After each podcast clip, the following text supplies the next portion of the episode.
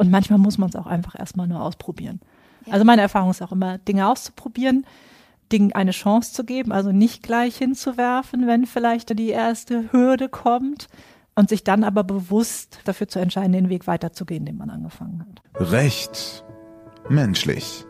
Dein Podcast für mehr Menschlichkeit, Lebensfreude und Persönlichkeitsentwicklung in der Juristerei mit Sina Burmeister und Elisabeth Kröber.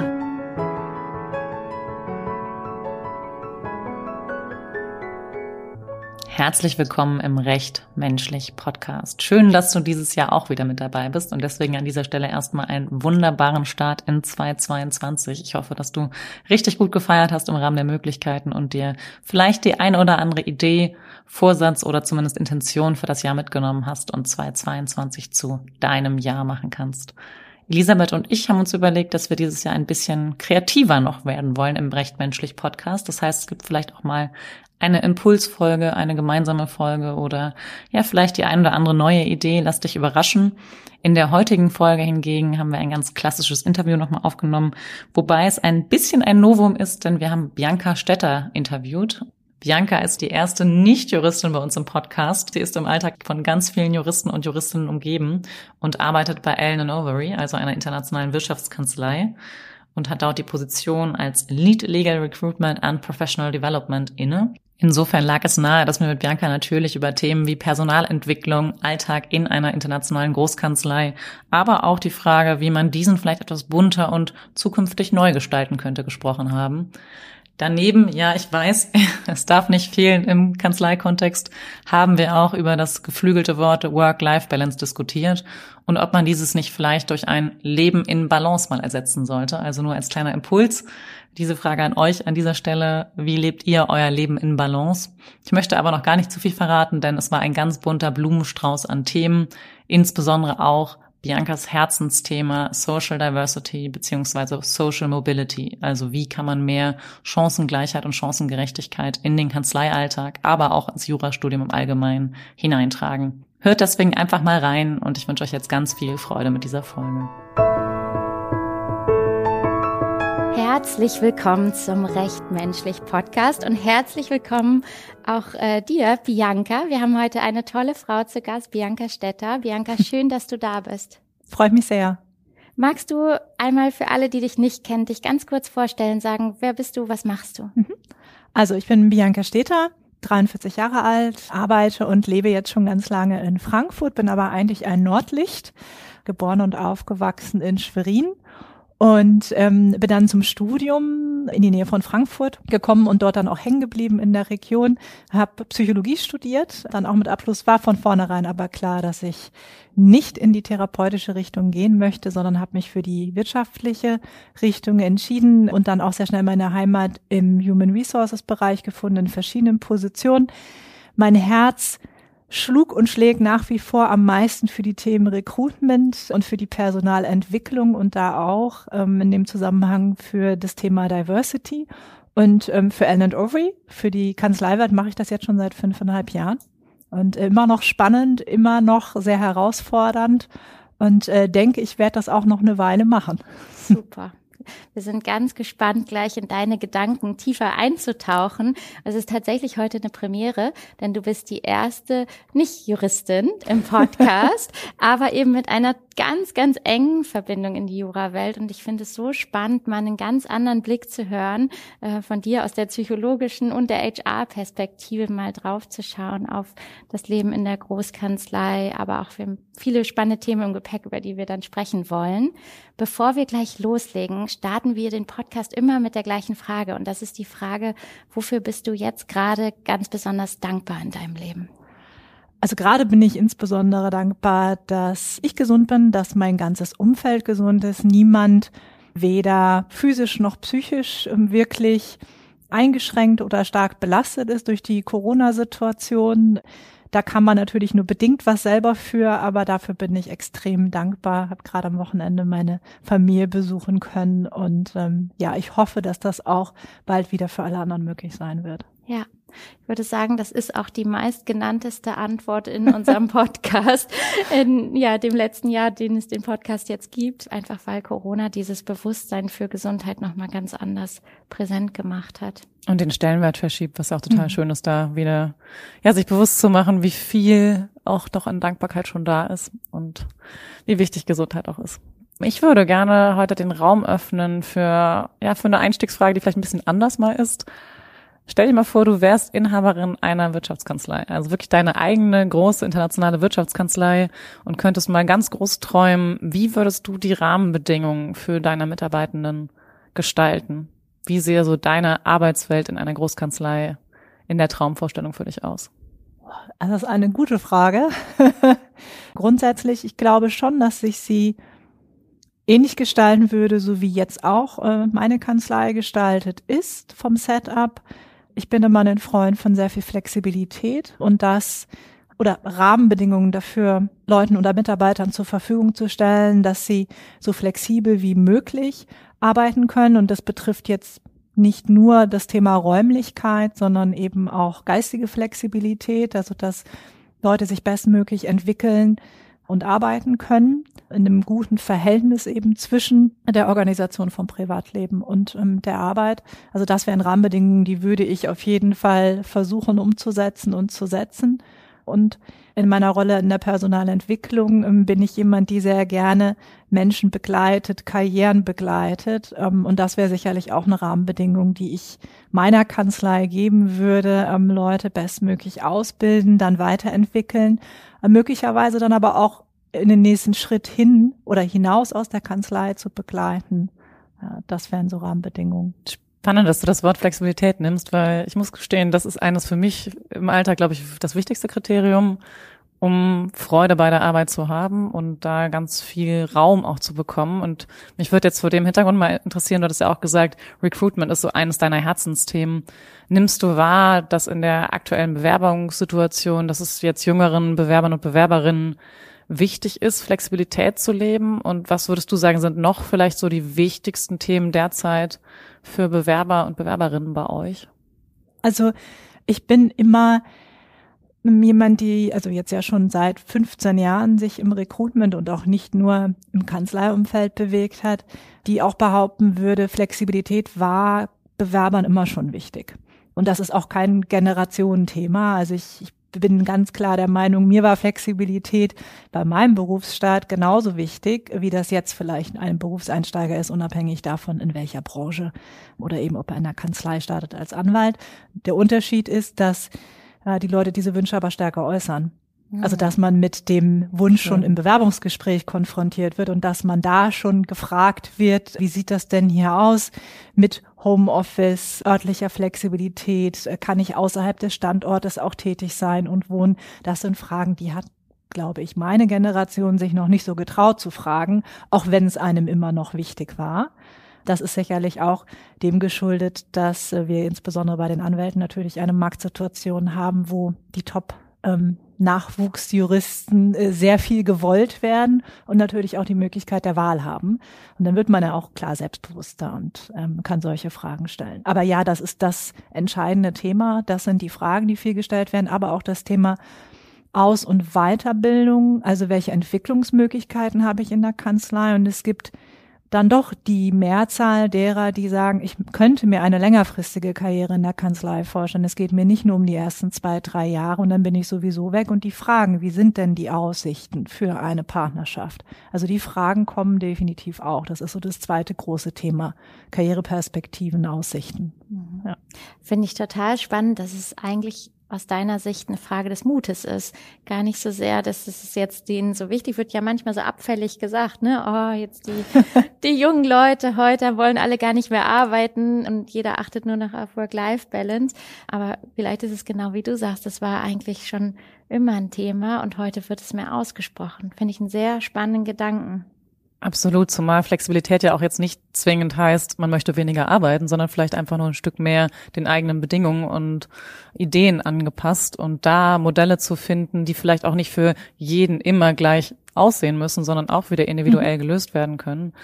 Wie würdest du denn jetzt, wenn eine Bewerberin, Bewerber zu euch kommt, Was würdest du ihm oder ihr empfehlen, die eigenen Wünsche zu äußern? Und du hast ja gerade auch schon gesagt, jetzt wird es sich mehr getraut, das zu sagen.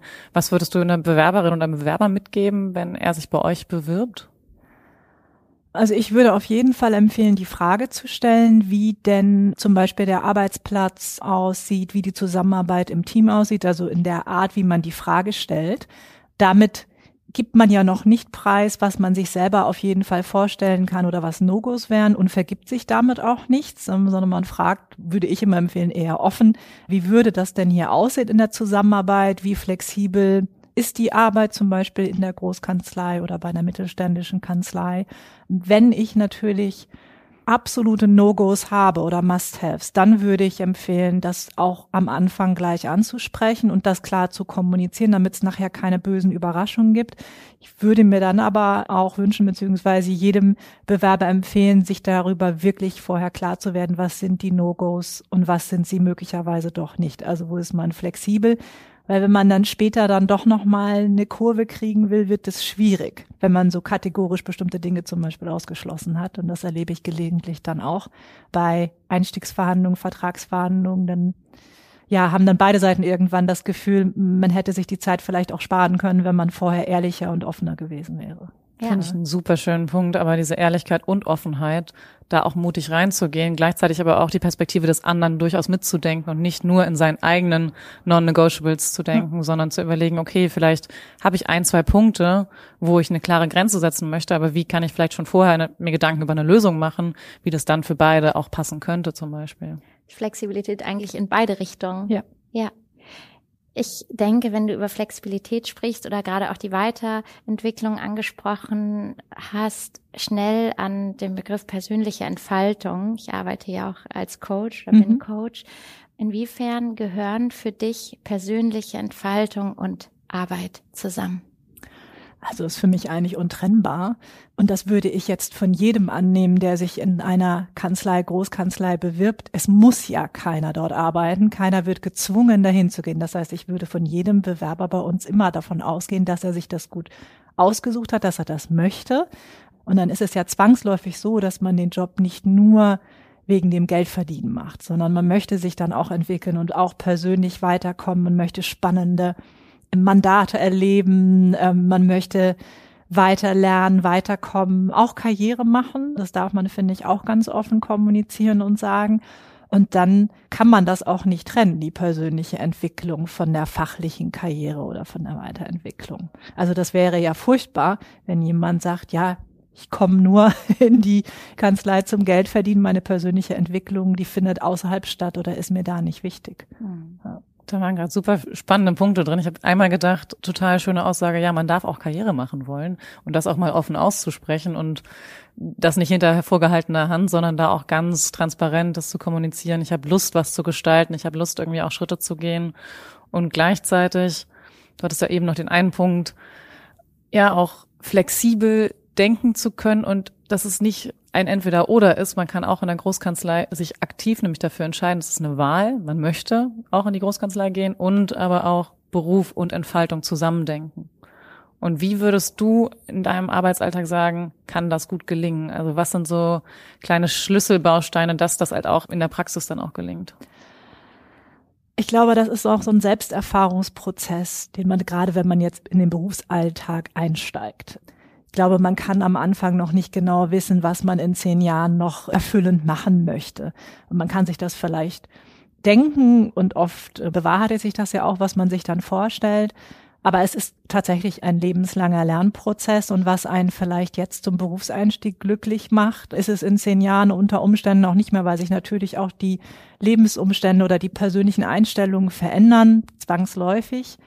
Und ähm, meine Erfahrung ähm, oder meine Empfehlung vielmehr ist, dass es Sinn macht, vielleicht auch schon in der Juristenausbildung, aber auch ähm, für alle anderen Berufe gilt das genauso, frühestmöglich anzufangen, sich verschiedene Dinge anzuschauen, rauszufinden, was gefällt einem denn, was gefällt einem nicht, ähm, welche Arbeitsweisen liegen einem, was ist denn da schon erfüllend, ähm, damit man dann für den Berufseinstieg oder auch später dann doch vielleicht gleich einen Glücksgriff zu haben und dann nicht festzustellen nach drei Monaten, oh Gott, das ist wirklich überhaupt gar nicht meins. Weil das ist dann natürlich schade. Äh, man hat ja viel Zeit und Energie reingesteckt. Aber aus meiner Sicht ist es auch völlig in Ordnung, festzustellen, nach ein, zwei, drei Jahren, hat mich erfüllt, jetzt tut es das nicht mehr, es ist jetzt Zeit für den nächsten Schritt. Und manchmal muss man es auch einfach erstmal nur ausprobieren. Ja. Also meine Erfahrung ist auch immer, Dinge auszuprobieren, Dingen eine Chance zu geben, also nicht gleich hinzuwerfen, wenn vielleicht die erste Hürde kommt und sich dann aber bewusst dafür zu entscheiden, den Weg weiterzugehen, den man angefangen hat. Ja. Ja, das als Weg zu sehen und dann auf diesem Weg herauszufinden, was ist mir eigentlich wirklich wichtig und da wirklich, wie du auch gerade schon gesagt hast, Sina, ehrlich zu sein zu sich selber und zu sagen, bei mir ist es das und das. Und das kann ja auch ganz unterschiedlich sein. Für den einen ist es vielleicht sogar die finanzielle Sicherheit. Für jemand anders ist es irgendwie das Wachstum, die Weiterentwicklung. Jemand anders möchte, ist der Status wichtig, die Flexibilität, die Freiheit. Das kann ja ganz unterschiedlich gewichtet sein bei unterschiedlichen Menschen. Und ich persönlich finde es immer so wahnsinnig wichtig, da ganz ehrlich bei sich reinzuhören, zu schauen, was ist es wirklich bei mir?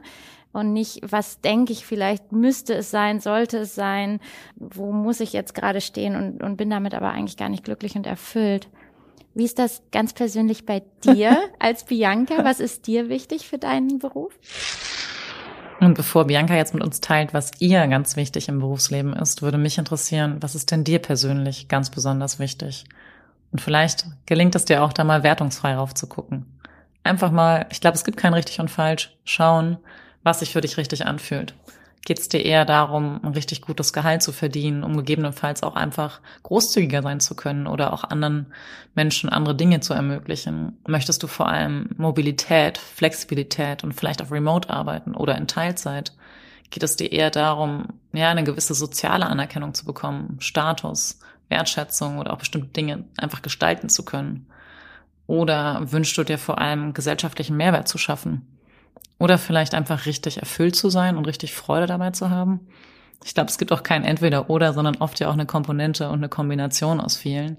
Aber frag dich doch einfach mal, was dir persönlich wichtig ist und inwieweit du das derzeit schon genauso lebst.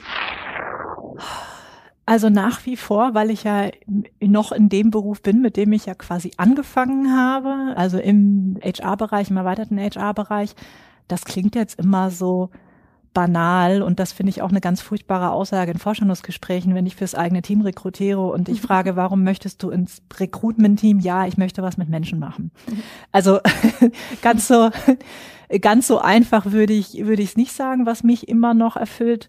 Mich erfüllt aber nach wie vor das Thema Menschen begleiten, auf ihrer Karriere gut zu begleiten, sie gut zu entwickeln und das Gefühl zu haben, ich habe sie durch das, was ich tue, durch die Programme, die ich mitentwickle, die Trainings, die wir durchführen, aber auch im Zweifel dadurch, dass ich jemanden in einem Vorstellungsgespräch davon überzeuge, dass mein Arbeitgeber der richtige nächste Schritt ist und dann jemand danach vielleicht kommt und sagt, ja, es war die richtige Entscheidung, ähm, vielen Dank dafür, Leute dabei wirklich zu begleiten, sich beruflich zu entwickeln und dadurch auch persönlich, das ist das, was es für mich ausmacht und was mir Spaß macht.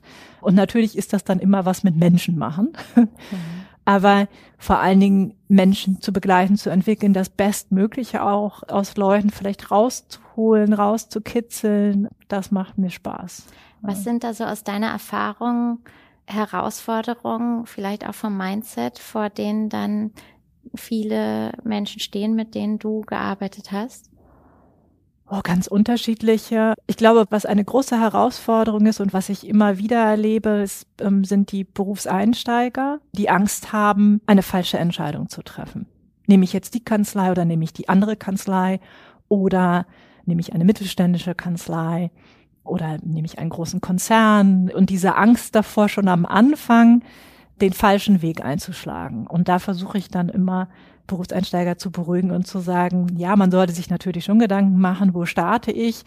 Worauf sollte man vielleicht achten? Ja, gute Entwicklungsmöglichkeiten, gute Ausbildung, ähm, das ist immer gut, aber ansonsten kann man da einfach keine falsche Entscheidung treffen. Man sollte nur irgendwann eine treffen. Im weiteren Verlauf der Karriere, was da oft auch unsere langjährigen Mitarbeiter bewegt, ist natürlich, wo ist dann noch der nächste Schritt? Also irgendwann ist es natürlich so, dass so eine Lernkurve oder auch eine Entwicklungskurve zwangsläufig abflacht. Also es gibt nicht immer dann jedes Jahr den nächsten neuen Schritt. Das ist etwas, was vielen Leuten schwer fällt, ähm, dann zu überlegen, ja, was ist es denn jetzt? Was kommt jetzt? Und was auch ein großes Thema ist, ist immer, wenn man sehr lange in einer Firma, in einer Kanzlei, in einem Unternehmen gearbeitet hat, dann irgendwann dieser Gedanke oder dieses, wo man dann so ähm, unruhig wird, ich muss noch mal was anderes sehen. Das Gras ist woanders grüner. Ja, und dieser Gedanke, auch da meine Empfehlung ist tatsächlich, auch wenn ich jetzt niemals einem Mitarbeiter bei uns empfehlen würde, dass er bitte gehen soll, es schadet auf jeden Fall nicht, wenn man doch den ein oder anderen Arbeitgeber mal kennengelernt hat und mehr als nur einen Bereich vielleicht auch kennengelernt hat. Dann kann man Entscheidungen danach auch sicherer treffen und auf einer anderen Grundlage, weil meine persönliche Erfahrung, ich habe ja schon ein paar Mal den Job gewechselt, das Gras ist nicht überall grüner auf der anderen Seite, aber manchmal ist es das andere Gras, was für mich gerade das Bessere ist. Und diese Erfahrung sollte man auch mal gemacht haben. Du hast eben auch gesagt, man kann keine falsche Entscheidung treffen, man sollte nur eine Entscheidung treffen. Was würdest du denn jetzt, wenn ja da jemand vielleicht auch gerade noch im Referendariat ist und eben vor der Frage des Berufseinstiegs steht, was würdest du der oder demjenigen mitgeben wollen, welche Fragen sollte er sich stellen, bevor er halt diese Entscheidung trifft? Also erstmal sollte die Person auf jeden Fall zurückblicken auf, welche Erfahrung hat sie schon gemacht, also zum Beispiel bei den verschiedenen Stationen oder auch bei Nebentätigkeiten und sich überlegen, zum einen, welche Position, welcher Job hat mir Spaß gemacht, welcher nicht und dann natürlich vor, welche Gründe waren das jeweils? Also warum hat mir etwas Spaß gemacht oder warum war der andere Job vielleicht nicht so erfüllend? Und ähm, das können dann auch sehr unterschiedliche Dinge sein. Also manch einer stellt dann fest, hm, mir haben alle Jobs Spaß gemacht, auch wenn sie sehr unterschiedlich waren. Und es lag primär daran, weil ich mit den Leuten, mit denen ich gearbeitet habe, so gut klarkomme. Und dann würde sich daraus schließen lassen, ich würde besonders aufs Team achten. Ja, natürlich auch auf die Tätigkeit, aber das Team ist vielleicht das Wichtigste für einen selbst und bei jemandem anders, dem fällt dann auf, ja, repetitive Tätigkeiten sind eher meins ähm, oder eine gewisse Routine. Jemand anders stellt dann fest, ja, mir haben eigentlich immer die Sachen Spaß gemacht, wo es jeden Tag eine neue Herausforderung gab, wo ich nicht genau wusste, wie ich da dran gehen soll. Und ich meine, Menschen ticken da unterschiedlich. Diese Fragen würde ich auf jeden Fall empfehlen, sollte man sich stellen. Und bestenfalls vielleicht, wenn man sich noch immer nicht sicher ist, überlegen, noch ein halbes Jahr irgendwo noch eine Erfahrung zu sammeln, bevor man sich dann final entscheidet. Was ich gerade sehr schön finde in der Beschreibung, man guckt mal zurück und startet diesen Reflexionsprozess.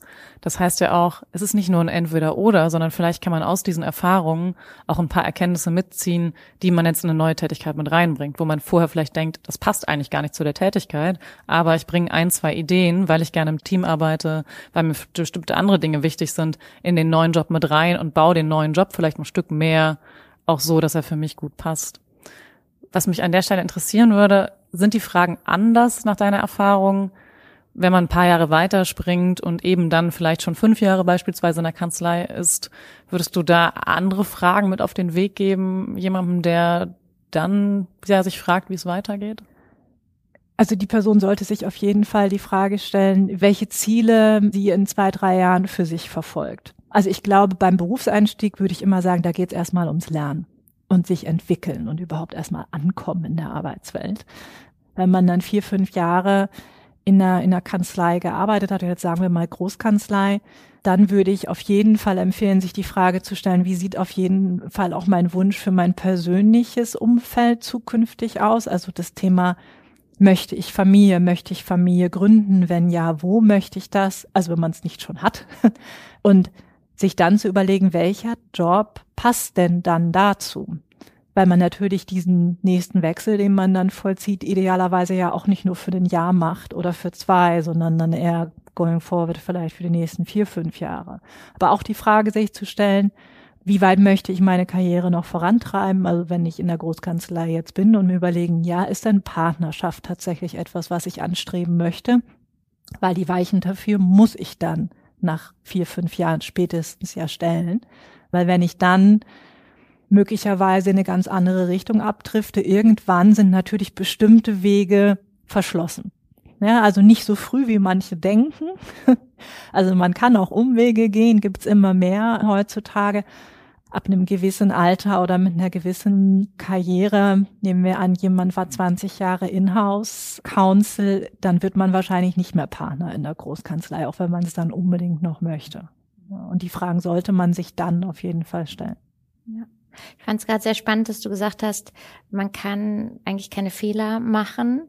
Und äh, ich nehme das auch so wahr, dass es nicht nur gilt für die Frage, wo will ich eigentlich arbeiten oder was ist für mich der nächste Schritt, sondern dass oft auch schon ein riesiger Druck da ist, in der Arbeit selber. Also in den Coachings erlebe ich das oft, dass viele, gerade junge Juristinnen und Juristen, sich einen wahnsinnigen Druck machen, keine Fehler machen zu dürfen und das auch dann mit Selbstvertrauen zusammenhängt. Und, und es gibt ja immer Menschen, die dann irgendwie weiter sind. Gerade bei Juristinnen und Juristen ist es oft so ein Zweifeln an sich und, und viele fühlen sich eigentlich nicht gut genug, nicht klug genug und haben da ja eine wahnsinnige Angst, einen wahnsinnigen Druck. Nimmst du das auch so wahr und was würdest du vielleicht so jemandem raten, der sagt, ich, ja, ich denke eigentlich immer, ich muss alles perfekt machen, ich darf nie einen Fehler machen?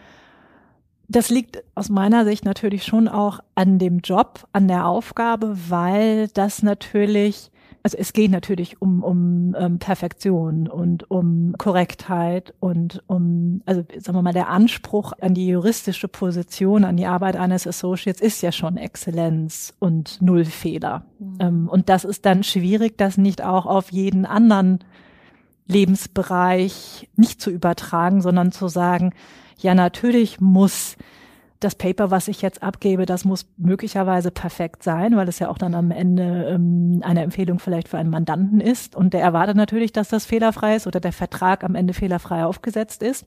Gleichzeitig heißt das aber nicht, dass ich in meinem privaten Leben oder in anderen Arbeitsbereichen gar keine Fehler zulassen kann oder nicht, wo zum Beispiel vielleicht auch 80 Prozent Genauigkeit ausreichen. Aber es ist natürlich schwierig, da eine Trennung zu finden und ähm, festzustellen, wo müssen es 100 Prozent sein und wo reichen auch 80 Prozent. Weil man kann natürlich nicht in jedem Lebensbereich immer 100 Prozent abliefern, erreichen. Das geht nicht.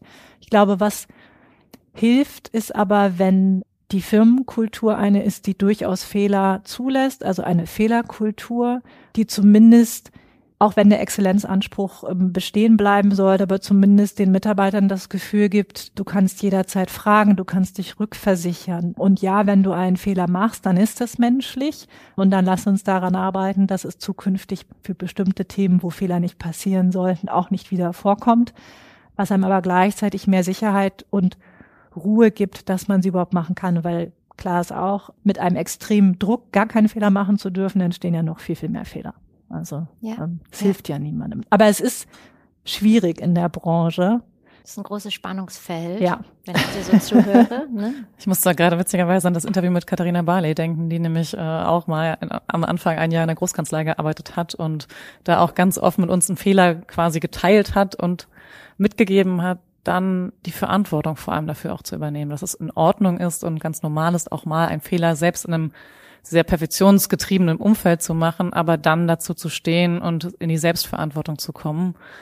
Und was mir jetzt gerade dazu noch kam, vielleicht, du hast es ja gerade auch schon angedeutet, ist es auch eher dieses Bewusstsein, wann entscheide ich mich bewusst jetzt wirklich meine 100 Prozent hier reinzugeben und wann reichen aber vielleicht auch mal 20 oder 30 Prozent, je nachdem, welche Aufgabe ich gerade ausführe, sowohl im beruflichen, aber auch im privaten Kontext und das sich mal mehr vor Augen zu führen. Nicht, wir müssen per se weg von der Perfektion oder es muss immer perfekt sein, sondern in welchen Situationen möchte ich hier einen richtig hohen Anspruch reinbringen und wann reicht es vielleicht einfach auch mal nur mein Pareto-Prinzip anzuwenden und 20 Prozent zu geben. Ja, definitiv. Vor allen Dingen, also wichtig finde ich, dieser Perfektionsanspruch sollte einen am Ende nicht hemmen. Das mhm. ist wieder genau das Schön. Thema mit dann am Ende gar nichts abgeben, gar nichts entscheiden, weil irgendetwas nie hundertprozentig perfekt sein kann. Also es gibt natürlich Dinge, die müssen dann abgegeben werden, aber wenn ich den Anspruch von hundert Prozent Perfektion für jedes einzelnen, für jeden einzelnen Teil meines Lebens habe, dann komme ich zu bestimmten Dingen gar nicht, weil ich immer der Meinung sein werde, ja, ich könnte ja aber noch mal dran basteln oder ich könnte das vielleicht noch besser ausarbeiten und dann landen viele, viele gute Initiativen aus meiner Erfahrung dann auch in der Schublade oder man fühlt sich dann so gehemmt und, und trifft, wie gesagt, dann auch wieder gar keine Entscheidung. Und das ist dann das Schlimmste, was passieren kann. Eigentlich auch ein schönes Kriterium, da an diese Hemmschwelle mal ranzugehen. Wann habe ich das Gefühl, hemmt mich das gerade? Oder wann habe ich das Gefühl, nein, das bestärkt meine Arbeit, das macht mich gerade zu der qualitativ hochwertigen Juristin? Und das vielleicht auch so ein bisschen als inneren Gradmesser für sich selber zu sehen. Genauso auch in der Examensvorbereitung. Kennst du das Gefühl, dass dich dein Perfektionismus und dein hoher Anspruch doch manchmal auch hemmt?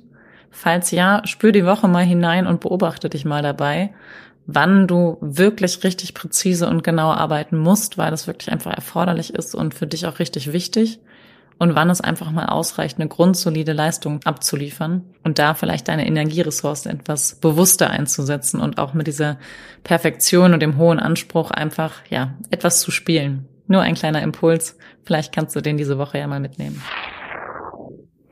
Was mich persönlich total interessieren würde, wie nimmst du das als Nicht-Juristin in einer internationalen Wirtschaftskanzlei so wahr? Also sowohl vom Arbeitsalltag, aber auch Vielleicht gibt's Momente, wo du innerlich schmunzelst, sowohl positiv als auch negativ, was so typisch für dich juristisch ist, wo du das erkennst. Ja, wie ist das für dich? Ja, dieser Exzellenz- und Genauigkeitsanspruch, definitiv, der ist in anderen Branchen, in anderen Berufen auch gegeben, aber nicht zu diesem, nicht in, in diesem Ausmaß. Also das Thema Korrektheit tatsächlich, vor allen Dingen im schriftlichen, aber auch im verbalen, das ist schon etwas, was ich in anderen Branchen so nicht erlebt habe. Und das ist ja vielleicht ein ganz spannender Bogen auch wieder zum Anfang von unserem Gespräch, wo wir gesagt haben, es ist so wichtig herauszufinden, wer bin ich eigentlich und was ist mir wirklich wichtig im Berufsleben. Weil wenn ich merke, ich bin jemand, der gar keine Lust hat, immer so wahnsinnig genau zu arbeiten und so präzise zu arbeiten, dann bin ich ja vielleicht in der klassisch juristischen Tätigkeit oder in der Großkanzlei, also gar nicht richtig, sondern darf lieber überlegen, was ist dann für mich ein alternativer Weg, was ja gar nicht besser oder schlechter sein muss, aber auch da wieder sich zu besinnen, was ist eigentlich meine Stärke? Will ich das? Will ich das nicht? Möchte ich daran noch feilen oder sage ich, nee, ich bin eigentlich ein Mensch mit ganz anderen Stärken und möchte da vielleicht nochmal beruflich auch einen Schlenker machen oder einen anderen Weg einschlagen? Was ich gerade sehr schön fand, du hast es sehr wertungsfrei gerade formuliert mit der Genauigkeit und auch einem korrekten hohen Anspruch und das auch mal sich mitzugeben, das ist weder besonders gut noch besonders schlecht. Das kann in manchen Situationen sehr hilfreich sein und für die juristische Tätigkeit auch, ja, wahrscheinlich einfach zwingend notwendig in vielen Punkten und gleichzeitig in anderen Situationen vielleicht ein Tick too much.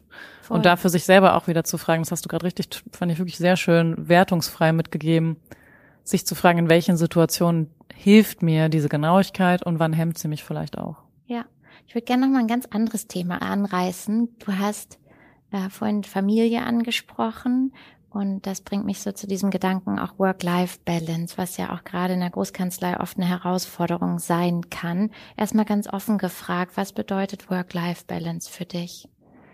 Also ich bin mit dem Begriff immer nicht so ganz glücklich, weil das für mich also aber so wie ich den Begriff interpretiere, heißt es, ähm, das eine steht im Widerspruch mhm. zum anderen. Ja. Und ja, es muss irgendwo in Balance gehalten werden, aber wie bei einer Waage geht das eine runter, äh, geht das andere hoch. Ähm, natürlich kann es auch ausbalanciert sein, aber eigentlich beides oben zum Beispiel würde sich ausschließen. Das mhm. ist aber nur die Begrifflichkeit, so wie ich sie verstehe. Mhm. So muss man es natürlich nicht verstehen. Und ich aber wenn wir jetzt mal bei dem Begriff bleiben, weil ähm, der eben allgemein verwendet wird. Also für mich schließt sich das in gar keinem. Fall aus, ähm, viel zu arbeiten, anspruchsvoll zu arbeiten und gleichzeitig erfülltes Privatleben zu haben. Ich glaube, was auch oft untergeht, dass nicht jede Person ein gleiches Verständnis davon hat oder den gleichen Anspruch hat an zum Beispiel, wie getrennt sollte mein Berufsleben von meinem Privatleben sein. Also es gibt die Persönlichkeiten, die ich in der Kanzlei kennengelernt habe, die gerne zum Beispiel das Feierabendbier trinken, die mit ihren Kollegen auch sehr, sehr eng, auch persönlich befreundet sind. So für die ist das kein Widerspruch, dann abends zum Beispiel noch länger zu sitzen oder ähm, auch mal die Nacht durchzuarbeiten, weil es ohnehin die Leute sind, mit denen sie ja auch ihr Privatleben verbringen oder die wahrscheinlich, wenn man dann mal am Wochenende sich auf einer Geburtstagsfeier trifft, wahrscheinlich trotzdem über die Arbeit unterhält, weil das ja die Leute sind, mit denen ich zusammenarbeite. Und für viele ist das vielleicht auch genau erfüllend und die suchen genau das. Und dann gibt es aber genauso die Persönlichkeiten, die sagen, nee, ich möchte, wenn ich hier aus dem Büro rausgehe oder wenn ich meinen Laptop zu Hause zumache, dann ist es für mich ein Abschluss. Die teilen vielleicht auch nicht so viel Persönliches und sagen, ich brauche dann in meinem Privatleben, in meiner Freizeit, aber tatsächlich Freizeit von der Arbeit. Und bestenfalls findet man einen Beruf, der einem, je nachdem, was man möchte, beides ermöglicht steht für mich aber, wie gesagt, überhaupt nicht in Widerspruch äh, miteinander. Ähm, man muss eben nie, sich nur den richtigen Job suchen, der zu einem und zu seinen Bedürfnissen passt. Und auch die können sich natürlich ändern. Meine Erfahrung ist immer, wenn wir so ein bisschen in Klischees sprechen, der Berufseinsteiger, der hat in der Regel noch nicht so das wirkliche Thema mit Trennung, Beruf und Privatem. Mein Eindruck ist eher, je älter man wird und je mehr ähm, man auch in der Karriere nach oben steigt oder vielleicht auch, wenn man mal den Job gewechselt hat, dann trennt man das eher. Aber muss auch nicht für jeden gelten. Mhm. Ich finde es aber schön zu denken, dass es sich nicht ausschließen muss. Mhm, dass es, ja. dass es einfach zusammengedacht werden muss. Und der Gedanke, der ja auch hinter Work-Life-Balance steht, ist ja auch einfach gesund zu arbeiten, ne? eine Arbeit zu finden, die oder eine, eine Arbeitsweise zu finden, einen Arbeitsalltag zu kreieren, der einen selber gesund sein lässt, zufrieden sein lässt. Und das ist dann für jeden auch wieder was anderes. Was würdest du sagen, was, wie kann man da sich ein für sich gesundes Arbeitsleben selber kreieren? Was kann da helfen, wenn man damit irgendwie struggelt und Herausforderungen hat? Also es ist, ich glaube, vielen, vielen Personen gelingt das ganz gut. Ähm, was machen die richtig? Was die, was die richtig machen, ist, tatsächlich sich, sich definitiv aber einen Ausgleich zu suchen. Ähm, also auch vor allen Dingen, wenn man seine Arbeit sehr, sehr schätzt und wenn man auch zum Beispiel kein Thema hat mit den teilweise sehr unregelmäßigen Arbeitszeiten oder eben auch kein Thema damit hat, zum Beispiel länger oder auch mal durchzuarbeiten, je nachdem, in welchem Bereich man jetzt in der Kanzlei auch tätig ist, ist es trotzdem, finde ich, wichtig, sich einen Ausgleich zu suchen, der einen auch mal dann wirklich abschalten lässt und so, dass man auch wenn man in der Freizeit auch nur mit Großkanzleianwälten zu tun hat, trotzdem ein Thema zu finden, was einen mal komplett da rausholt. Das finde ich wichtig für geistige Gesundheit, auch mal ein anderes Thema zu haben. Das kann alles Mögliche sein. Für viele ist das sicherlich Sport. Für andere ist dann, ist das irgendein ein Hobby, irgendwas ganz Abstruses kann das sein. Ähm, das halte ich auf jeden Fall für wichtig.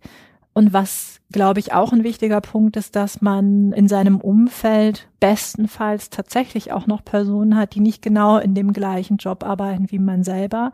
Weil meine Erfahrung ist schon, wenn man sich nur mit Leuten umgibt, beruflich wie privat, die genau in derselben Situation sind wie ich und die auch ähnliche Ziele haben, Werte haben, dann fällt es vielleicht schwerer oder erst sehr spät auf, wenn man vielleicht doch für sich in eine falsche Richtung läuft oder wenn man was tut, was dann doch irgendwie ungesund ist, psychisch wie physisch.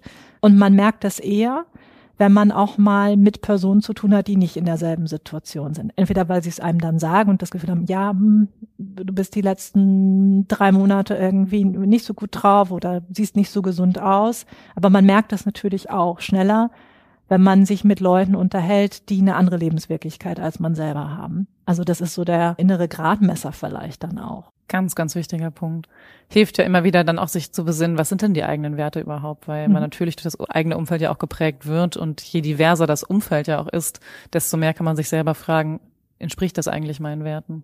Was ich gerade noch gedacht hatte bei dem Begriff Work-Life-Balance, es suggeriert ja auch immer ein Stück, das muss komplett ausbalanciert sein. Und vielleicht ist es ja einfach auch wieder total individuell, wie jeder diesen Begriff wirklich für sich auch erfüllend leben möchte und sich da auch die Frage zu stellen, was bedeutet für mich eine wirklich erfüllte, lassen wir mal den Begriff Work-Life-Balance, muss das balanciert sein oder möchte ich gerade vielleicht zumindest für den Moment eine gewisses Ungleichgewicht sogar hinnehmen, weil es sich ja einfach besser anfühlt. Und du hattest eingangs gesagt, der Begriff passt für dich eigentlich nicht so gut. Hättest du denn einen anderen, den du nehmen würdest? Das klingt jetzt so wie so ein, so ein Kalenderspruch. Ein erfülltes Leben in Balance. Oh, und schön. nicht diese scharfe Trennung zwischen Work und Life, weil Arbeit ist ja auch Leben. Ähm, und bestenfalls auch ein gutes. Und in der Regel, wie gesagt, in der Großkanzlei keiner zwingt ein. jeder von uns oder insbesondere aber auch die angehenden Juristen haben ja in der Regel die Wahlmöglichkeit und haben den Luxus, es sich aussuchen zu können, in was für einem Umfeld sie arbeiten. Ähm, und dann ist Arbeit natürlich keine Qual. Und deswegen gehört das zu einem erfüllten Leben. Ja, und muss dann auch nicht in Balance mit irgend, also Work-Life-Balance, deswegen, wie gesagt, mag ich den Begriff nicht so suggeriert, Life ist das eine, Work ist das andere und Work ist das Negative und das muss bestenfalls in Balance gebracht werden mit dem schönen Leben. Ähm, aber aus meiner Sicht gehört das zusammen und ist, wie gesagt, kein Gegeneinander und kein Widerspruch. Ja, es ist ein Leben mit verschiedensten Lebensbereichen und da darf man manchmal Balance herstellen ne? und mal schauen, was ist auch gerade dran ist jetzt gerade mal viel Arbeiten dran, muss ich jetzt mal wieder schlafen, ist jetzt mal Familie vielleicht präsenter, als es noch vor fünf Jahren war, was auch immer dann für die einzelne Person gilt, aber selber sich zu fragen, wie sieht für mich eigentlich ein erfülltes Leben aus? Und ähm, ja, wo darf ich vielleicht eine Balance noch mehr herstellen, aber gar nicht so trennt Arbeit und Privatleben. Super. Ich kann nur drei Ausrufezeichen da hinten dran machen. Wir wollen ja auch dich so als Mensch ein bisschen kennenlernen. Mhm. Was machst du denn, wenn wir das mal mit Leben füllen, ganz konkret, um selber darauf zu achten, dass du ein erfülltes Leben in Balance führst? Ich habe für mich festgestellt, um, tatsächlich im Laufe der Jahre, dass mir eine schärfere Trennung gut tut zwischen der tatsächlichen Arbeit und dann vielleicht zum Beispiel Freizeitgestaltung. Das war mir früher nicht so wichtig oder das war auch, also Beispiele, ne? Ich habe mein erster Job äh, war noch ohne ähm, Laptop und Firmenhandy. Also das heißt, ich habe im Büro gearbeitet. Es gab auch kein Homeoffice ähm, zu der Zeit, ist aber auch schon ein paar Jahre her. Mhm. Und ähm, das hieß aber, wenn ich nach Hause gegangen bin, dann war ich komplett abgestöpselt von der Arbeit. Also ich konnte ja nicht arbeiten, weil ich hatte keinerlei Zugang zu den Informationen, zu den Daten und auch nicht zu den Kollegen. Und das fand ich damals tatsächlich teilweise gar nicht so gut, weil ich dachte, ja, ich hätte jetzt gerne irgendwas abends noch fertig gemacht, ähm, vielleicht auch von zu Hause aus, was ich dann nämlich jetzt erst dann am nächsten Tag machen konnte. Oder bestimmte dringende Sachen sind dann bei mir nicht angekommen. Das heißt, damals hätte mich das überhaupt nicht gestört, wenn ich ähm, noch ein Handy gehabt hätte. Und natürlich hatte ich dann irgendwann in den nächsten Jobs, ähm, war ich ausgestattet und habe dann aber auch festgestellt, dass ich dadurch mehr arbeite, dass ich häufiger auch, wie gesagt, abends oder auch am Wochenende mal aufs Handy schaue. Klar, ich hatte dann natürlich auch immer höhere Positionen mit mehr Verantwortung, auch mit Mitarbeiterverantwortung und die habe ich dann auch wahrgenommen, habe dann aber mit den Jahren festgestellt, dass ich doch dafür Sorge tragen muss, dass ich den Cut habe und den Abstand brauche, dass ich dann nicht doch zu viel zum Beispiel aufs Handy dann immer noch gucke, weil es auch nicht immer notwendig ist. Also äh, Dinge, die ich bis um 20 Uhr nicht erledigt habe, wenn dann um 22 Uhr noch irgendwas kommt, also zumindest in meinem Job, ähm, muss das dann auch nicht mehr erledigt werden. Das reicht dann auch am nächsten Tag. Also beispielsweise, es muss ein Arbeitsvertrag geschrieben werden für jemanden. Der kann an dem Tag sowieso nicht mehr unterschrieben werden. Also ähm, reicht es, wenn er dann am nächsten Tag rausgeht. Ich weiß, dass es im juristischen Bereich natürlich ein Stück weit anders. Da gibt es Deadlines, wobei ich die in der Regel ja meistens auch vorher schon weiß und sagen kann, okay, ich ähm, weiß, heute Abend wird es länger ähm, oder das muss auf jeden Fall heute noch fertig werden. Aber auch da, wenn es dann gemacht ist, würde ich auch jedem empfehlen, so diesen Cut schon zu machen. Mhm. Und zu sagen, okay, jetzt Feierabend. ist aber mal gut, jetzt ist Feierabend. Oder sich auch zum Beispiel, das sind ja auch so Dinge wie in der Mittagspause mal rauszugehen, nicht im Büro zu bleiben. Ähm, das sind so Dinge, die musste ich erst lernen. Also das ist mir jahrelang habe ich das gar nicht so gemerkt, dass es ist, ging mir auch damit nicht richtig schlecht, aber ich habe dann festgestellt, als ich es konsequenter gemacht habe, es geht mir noch besser, wenn ich klare Grenzen habe und es auch einfach mal sein lassen kann. Ja. Habe aber Gott sei Dank einen Job, der das auch zulässt. Also sich vielleicht auch so ein bisschen eine Testphase zu geben, das mal auszuprobieren und ja. bestimmte Modelle vielleicht einfach mal einen Monat durchzutesten, was tut mir gut. Ich probiere mal eine Woche zum Beispiel mittags eine halbe Stunde spazieren zu gehen oder da eine klare Grenze zu setzen und in anderen Bereichen vielleicht das einfach mal nicht zu tun und mal zu beobachten, was macht das mit mir. Ja, ein, eine ganz, ganz banale, aber für mich wahnsinnig wirksame Sache aus meinem Leben zum Beispiel ist, dass ich kein Handy mit ins Schlafzimmer nehme ja. und das mir wirklich irgendwann abtrainiert habe. Sie hat große Augen. ähm, und das ist ein Life Changer gewesen. Also es ist wirklich krass. Man muss sich am Anfang disziplinieren, aber ich empfehle das auch immer ganz, ganz bewusst und viel, weil es so toll ist, nicht abends als letztes noch irgendeinen Blödsinn zu schauen oder auch wirklich doch noch irgendwie ja. die Arbeits-E-Mail zu checken oder irgendwas anderes zu machen und auch morgens nicht direkt in diesem reaktiven Modus zu sein, ne? weil man sieht sofort, oh, da sind fünf wichtige E-Mails, da ist vielleicht noch eine Rechnung reingekommen, sonst irgendwas und du bist sofort in einem anderen Modus, sofort wieder in der Reaktion und ich mache das ganz bewusst so, dass ich wirklich erst aufstehe, dusche und dann aufs Handy schaue. Nicht immer perfekt, ne? Auch da muss das Leben nicht perfekt sein, aber so wirklich die aller, allermeisten Tage und es ist für mich ganz, ganz befreiend und mir geht's viel, viel besser dadurch. So mache ich es nämlich auch. Ich hatte das früher auch, Handy im Schlafzimmer und da ging es auch noch nicht mal um berufliche Themen. Also es mit diesem auch abschalten und mal diese hundertprozentige Immererreichbarkeit auch im Privaten, aber auch mal sein zu lassen und sagen, nee, die WhatsApp kann ich auch noch morgen beantworten. Genau. Ähm, aber das kommt natürlich durch die Generation Handy, die ich noch nicht in meinen Anfangsberufsjahren so erlebt habe. Ich meine, die jüngere Generation kann sich das ja gar nicht mehr vorstellen ohne, aber ich bin ja auch noch als Kind und als Teenager ohne Handy groß geworden. Und ähm, deswegen kenne ich auch noch, wie man sich damals verabredet hat. Mhm da konnte man sich auch nicht permanent erreichen und schnell eine Nachricht schreiben. Und das, also ich habe es auch überlebt. Ja, ja. Also ja. Es, es, geht auch ohne. Und ähm, ja, aber auch wirklich diese Berieselung zu lassen. Ne? Man liegt vielleicht da irgendwie abgeschminkt, völlig fertig abends im Bett und dann sieht man irgendjemand, der aber gerade den tollsten Urlaub macht, ganz tolle Cocktails trinkt, wahnsinnig schön aussieht. Und mit dem Gedanken schläft man dann ein und denkt, oh Gott, was stimmt mit mir nicht? Und das ist einfach so ein bewusstes sich Freiheit kreieren dann im Kopf für mich, äh, dass ich sage, nee, das Handy gibt es eben auch Zeiten, wo es wirklich weg weg darf. Was aber natürlich auch viel mit Grenzen ziehen, Grenzensetzung ja. zu tun hat. Und das erlebe ich sein. schon im natürlich beruflichen Alltag, wenn es Teil der Arbeitsaufgabe auch ist, doch eine gewisse Erreichbarkeit auch zu gewährleisten, gegen die ich persönlich zum Beispiel auch gar nichts habe, weil ich glaube, ich da eine gewisse Flexibilität auch mitbringe fällt es manchmal schwerer, diese Grenzen so klar zu setzen. Und da habe ich für mich jetzt so ein Stück, Stück für Stück aber auch erst gelernt zu gucken, wann setzt man welche Prioritäten ja. und sich zum Beispiel, das ist ja eingangs auch gesagt, es gibt halt natürlich mal juristische Deadlines, die müssen dann auch COB bis heute halt nachts fertig sein zu gucken, ist das wirklich jetzt hier der Fall? Ist das wirklich was richtig Dringendes, was gemacht werden muss? Oder kann es theoretisch doch noch bis morgen warten?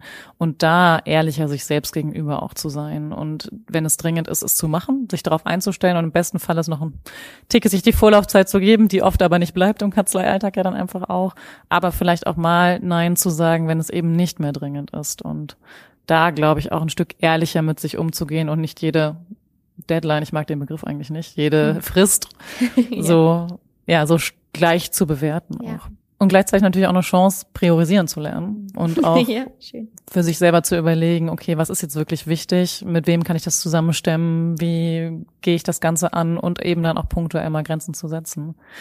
Vor dem Hintergrund wird mich nochmal interessieren, was macht für dich, wir hatten im letzten Gespräch mit Anahita Thoms, die ist Partnerin auch in der Groß äh, mhm. Großkanzlei, hatten wir den Begriff runden Menschen. Mich würde interessieren, was macht für dich eine runde Anwaltspersönlichkeit aus? Also ich glaube, dass sich der Begriff, was ist eine gute Anwaltspersönlichkeit, eine erfolgreiche, eine runde Anwaltsperson und auch der Anspruch daran, an dem Begriff, hat sich, glaube ich, verändert über die letzten Jahrzehnte. Ich glaube, wie man vor 20 Jahren einen guten Anwalt beschrieben hätte, würde ich behaupten, ist heute anders. Und ich glaube, die Branche kämpft gerade noch damit, mit diesen neuen Ansprüchen, zum Beispiel eben auch von Mandanten, von Kunden, damit umzugehen. Eine runde Persönlichkeit ist auf jeden Fall eine Persönlichkeit. Also jemand, der eben nicht nur den Job macht und dann die Zeit dafür in Rechnung stellt, sondern eben tatsächlich auch ähm, das natürlich mit Herzblut macht, als runde Person, die als Berater auftritt, das mit, mit Herzblut macht, die ähm, dabei aber auch menschlich bleibt, ähm, was glaube ich nicht immer einfach ist bei den Themen, zu denen man berät oder angefragt wird. Das, das würde ich sagen, gehört auf jeden Fall als Komponenten dazu. Ich glaube schon, dass es hilft, ähm, generell Führungskräften und ähm, Partner, Counsel in Anwaltskanzleien sind ja auch Führungskräfte, dieses Verständnis für Motivation, für die verschiedenen Facetten von Persönlichkeiten, da würde ich mir sicherlich manchmal wünschen, dass der eine oder andere sich mehr zum Beispiel reinversetzen würde in seine Mitarbeiter, seine Kolleginnen und Kollegen. Das erleichtert dann die Zusammenarbeit. Das ist vielleicht etwas, ähm, das ist dem Klischeejuristen nicht unbedingt in die Wiege gelegt. Also dieser emotionale Intelligenz oder diese Gefühlsebene. Das ist immer sehr, also der Jurist an sich ist aus meiner Sicht immer sehr, sehr sachlich, wenn ich ihn jetzt als Klischee beschreiben müsste. Und ähm, die Person dahinter, die wird schon auch gesehen, aber wird erstmal vielleicht vernachlässigt. Wenn man jetzt als Counselor, Partner oder Partnerin hier auch zuhört und merkt, okay, ja, vielleicht habe ich nochmal Lust auf eine neue Facette, auch in Teamführung, in Potenziale meiner Mitarbeitenden auch zu entfalten. Einmal hast du gerade gesagt, sich vor allem hineinzuversetzen. Was würdest du jemandem noch mitgeben, der jetzt gerade an so einem Punkt auch steht? Ja, ich glaube, was hilft einfach noch wieder sich darauf zu besinnen, wie ging es denn einem selber vor ein paar Jahren zu dem Zeitpunkt. Also dieses, das hilft immer Verständnis dann aufzubringen für die Situation des Gegenübers. Ja, einfach und vor allen Dingen überhaupt miteinander reden. Und das ist jetzt Großkanzlei typisch. Also man darf natürlich nicht vergessen, dass das Menschen sind. Ähm, der Jurist ist ja auch ein Mensch, so der, da, der da arbeitet, keine Maschine. Und das sicherlich, zumindest beim Thema Gehalt sind, und das spielte der Großkanzlei eine große Rolle oder vermeintlich eine große Rolle, dass sicherlich viel Geld eine Komponente ist und auch sein kann für Motivation, aber eben nicht ausschließlich.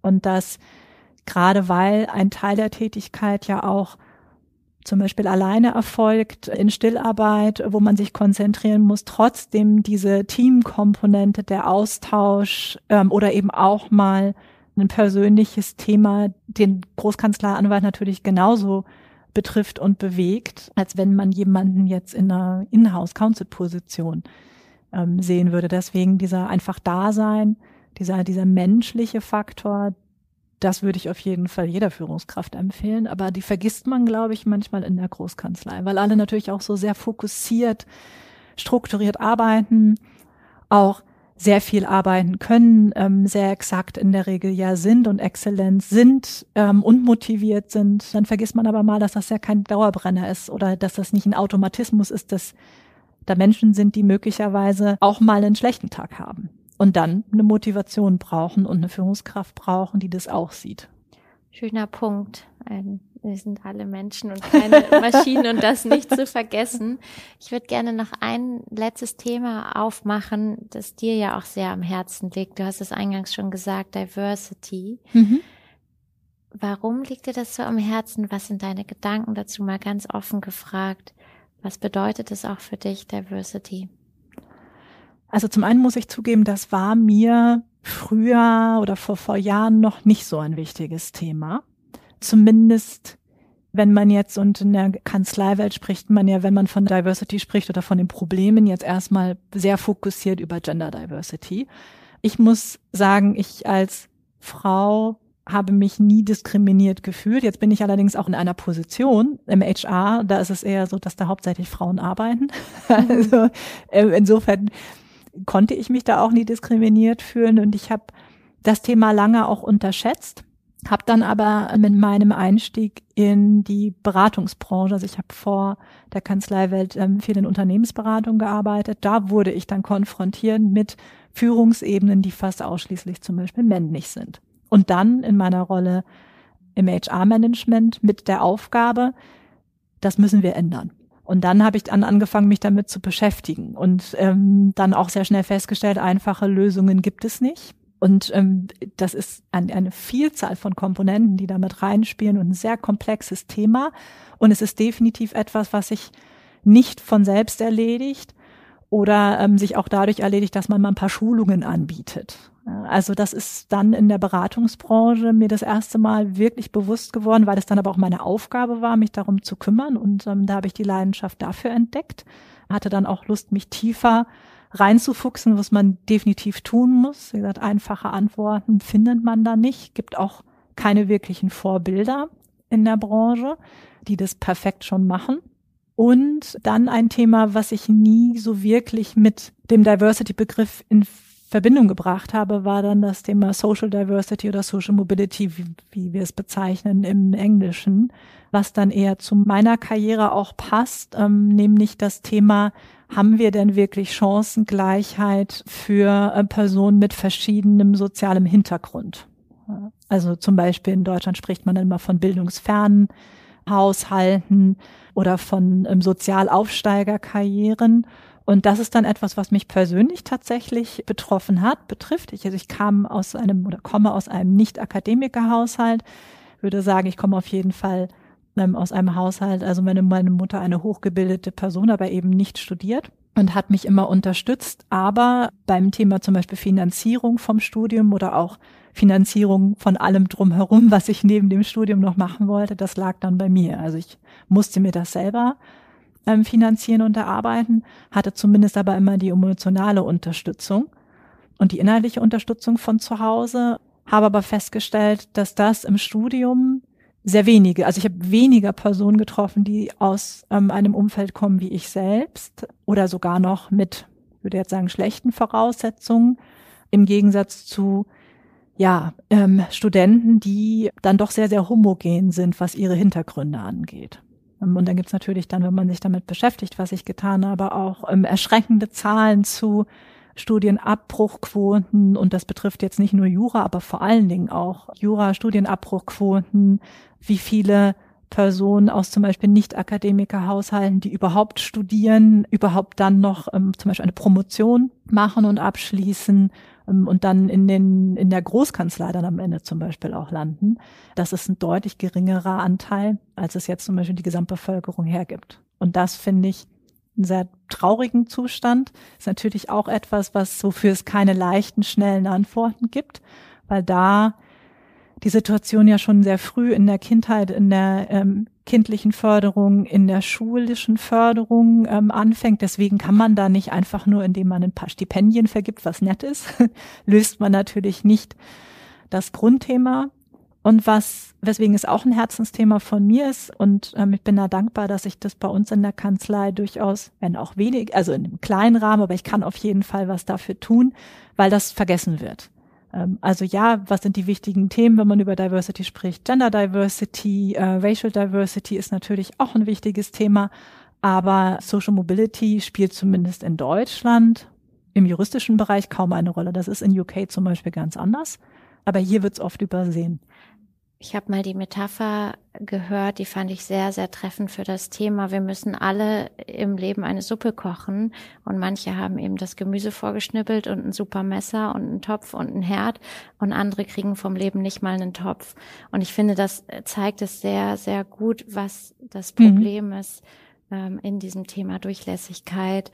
Wir haben noch immer eine allerletzte Abschlussfrage, die wir all unseren Gästen stellen. Die Idee unseres Podcasts ist es ja, Menschen zu inspirieren, die zuhören und wirklich Impulse zu setzen, Ideen mit auf den Weg zu geben. Wenn du jetzt so auf dein Leben zurückschaust, was sind drei Learnings, man könnte auch bisschen größer aufgezogen sagen, Lebensweisheiten, die du den Zuhörenden gerne mit auf den Weg geben magst? Also das erste auf jeden Fall, das hatte ich im Anfang gesagt, reflektieren, sich Gedanken machen, dann aber auch eine Entscheidung treffen und keine Angst davor haben, dass es falsch sein könnte, weil es ist keine falsche Entscheidung. Alles, was man erlebt, bringt einen weiter. Man sollte, wenn man dann allerdings feststellt, man hat mal einen Fehler gemacht, ihn bestenfalls nicht nochmal wiederholen. also das wäre das Erste. Das Zweite, Netzwerke, also Netzwerken und nicht nur ähm, jetzt irgendwelche Kontakte sammeln auf LinkedIn. Und das meine ich damit nicht, aber sich Leute suchen, die zum einen einen unterstützen, die möglicherweise auch so ticken wie man selber, aber sich dann auch ähm, Leute, Personen suchen, ähm, vielleicht Vertrauenspersonen, die genau anders ticken, also die nicht so sind wie man selber, um auch da wieder unterschiedliche Blickwinkel zu bekommen. Bestenfalls Leute suchen, mit denen man sich austauscht. Das können Freunde sein, müssen es aber nicht unbedingt, die nicht in derselben Firma und nicht in derselben Branche arbeiten. Das erweitert den Horizont. Und als drittes, sich auf jeden Fall ein, zwei Hobbys zulegen, Dinge suchen, die einen komplett entspannen und abschalten lassen. Und das können, wie gesagt, ganz, ganz individuelle Dinge sein. Ich gebe es gerne zu. Für mich ist das Trash TV. Witzig. Ich finde das so witzig, dass du das sagst. Ich weiß gar nicht, ob ich mich schon geoutet habe im Podcast. Ich glaube ja. Ich gucke so gerne GZSZ, seit ich 13 bin.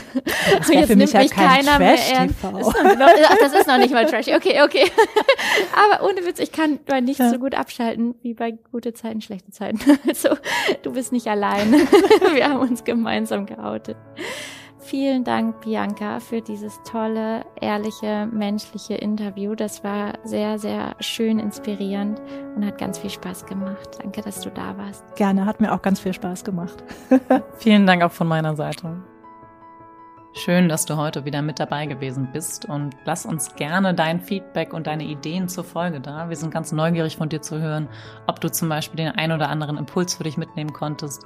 Mich persönlich würde auch interessieren, was du von dem Begriff Work-Life-Balance hältst und wie für dich ein Leben in Balance wirklich aussieht. Wir freuen uns also von dir zu hören. Das heißt, lass uns gerne dein Feedback, deine Ideen und auch ja alles, was dir noch so in den Kopf kommt, unter dem Post zu dieser Folge bei Instagram oder gerne auch per Mail da. Und jetzt wünsche ich dir erstmal einen richtig, richtig schönen Tag. In Balance, denn ja, es sind die kleinen Tage, die gemeinsam unser Leben bilden. Deswegen feier dich, lass es dir gut gehen, hast es dir verdient. Alles Liebe und ciao, ciao.